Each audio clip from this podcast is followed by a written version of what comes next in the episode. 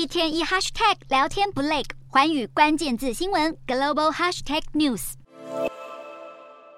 二十三岁的美国二等兵金恩日前闯入北韩境内后，至今渺无音讯。美国政府表示，正在积极与北韩当局取得联系，希望能够尽快将金恩带回美国。北韩对这起事件仍保持沉默，让国际各界十分忧心这名美国大兵的人身安全。金恩的母亲也非常心急，希望儿子能够尽快回家。不过，这名惊动国际社会的越北者，就算安全回到美国，恐怕在短期内还是回不了家，因为他还得面临一连串的军事纪律处分。根据过去美国公民深陷北韩的记录，金恩要想离开北韩，平安回到美国，绝对不会会太容易。即使说成希望渺茫，也不为过。在南韩犯下伤害毁损两罪的金恩，此时此刻恐怕正在后悔，宁愿当初乖乖回到美国服刑，也不该鲁莽闯进北韩。